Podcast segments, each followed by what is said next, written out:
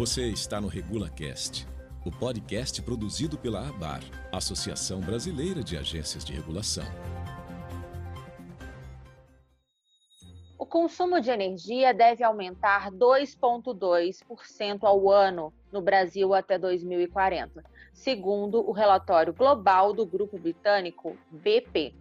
A marca é quase o dobro da média global, prevista em 1,2% ao ano. Esse é apenas um dos aspectos que colocam o gás natural como a principal alternativa de matriz energética viável e acessível para garantir o abastecimento industrial, comercial, automotivo e residencial no país. O próximo passo nessa direção é a regulamentação, o assunto está em discussão no Congresso Nacional, com a tramitação do PL 6407 de 2013, que estabelece o novo marco legal para o mercado de gás natural no Brasil.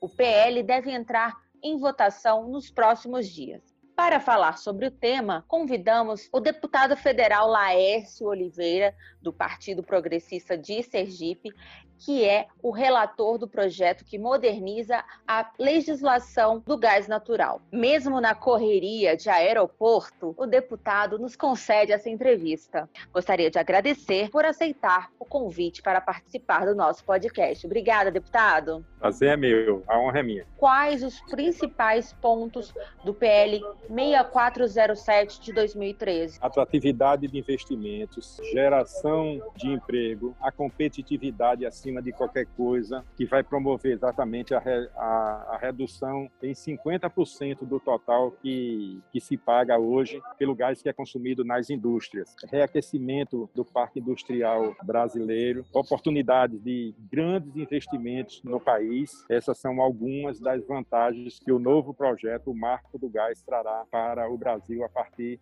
é, do momento em que esse projeto se tornar lei. Qual o impacto da aprovação desse projeto nas agências reguladoras estaduais de gás canalizado? Nenhum o projeto não avança nas relações estaduais. As relações estaduais são respeitadas. Não há nenhuma interferência do marco do gás nas relações estabelecidas, por exemplo, com referência às distribuidoras nos estados. Aí é uma relação com a legislação estadual, não essa que a gente está aprovando agora. É, deputado, considerando que o estado deu os ativos de distribuição para concessão, como o senhor vê o bypass? Como uma perda para o poder concedente estadual, mas você já tinha até falado da questão que não vai mexer na parte dos estados, certo? Perfeito. Não há nenhuma interferência do novo marco do gás nas relações pactuadas no estado. Nós estamos respeitando, porque essa é uma questão de estado. O marco do, do gás, o 6407, não alcança essa relação. O presidente da Câmara, o deputado Rodrigo Maia, já tem afirmado a inclusão desse item na pauta do plenário virtual na Câmara. Como os parlamentares estão vendo esse PL? Já existe um consenso para aprovação na Câmara? Consenso na Câmara é uma palavra que dificilmente a gente consegue exercitá-la, né? Mas eu acho que a votação do requerimento de urgência baliza muito bem o que é esse projeto e a importância dele e o melhor de tudo, a consciência que os parlamentares têm hoje da necessidade que o Brasil tem de ver esse projeto aprovado pelas vantagens que ele vai trazer. Por exemplo, atratividade de investimentos. Esse projeto projeto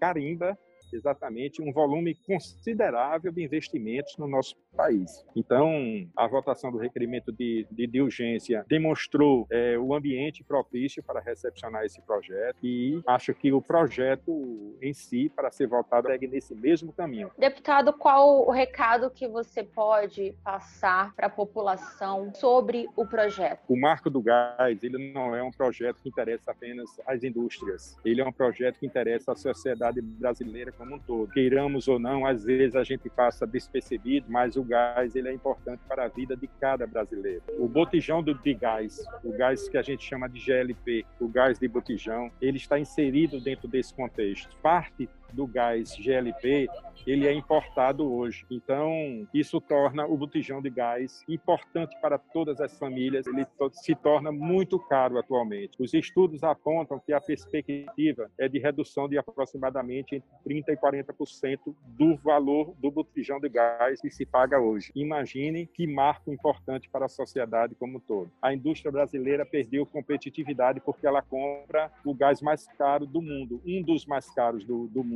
Ou seja, a partir do momento que a gente abre esse mercado com a capacidade de triplicar a oferta de gás no nosso país, consequentemente, a gente atrai a competitividade. E a competitividade reduz o preço do, do, do gás. Nós vamos ter um gás mais barato, um gás mais competitivo. Consequentemente, produtos nas prateleiras a preços mais acessíveis para a população como um todo. Então, o nosso intuito, o nosso compromisso é exatamente de defender esse projeto, porque ele traz essa janela de, de oportunidades para a sociedade brasileira. Portanto, esse é um projeto que interessa ao Brasil. Bom, deputado, eu quero te agradecer a sua participação, o esclarecimento sobre essa proposta aqui no nosso Regula Cast. Eu que agradeço, é um prazer muito grande falar com vocês. Fico muito feliz pela, por essa oportunidade de poder mais uma vez difundir para a sociedade brasileira a importância desse momento tão especial que a Câmara dos Deputados mais uma vez empresta para o Brasil. Obrigado. Estivemos com o deputado federal Laércio Oliveira, relator da Lei do Gás na Câmara. Até o próximo programa. Você ouviu o RegulaCast. Fique por dentro de tudo o que acontece nas atividades econômicas reguladas e acompanhe as ações desenvolvidas pela Associação Brasileira de Agências de Regulação em nosso site www.abar.org.br e siga-nos nas redes sociais. Abar, dia a dia, juntos pela regulação.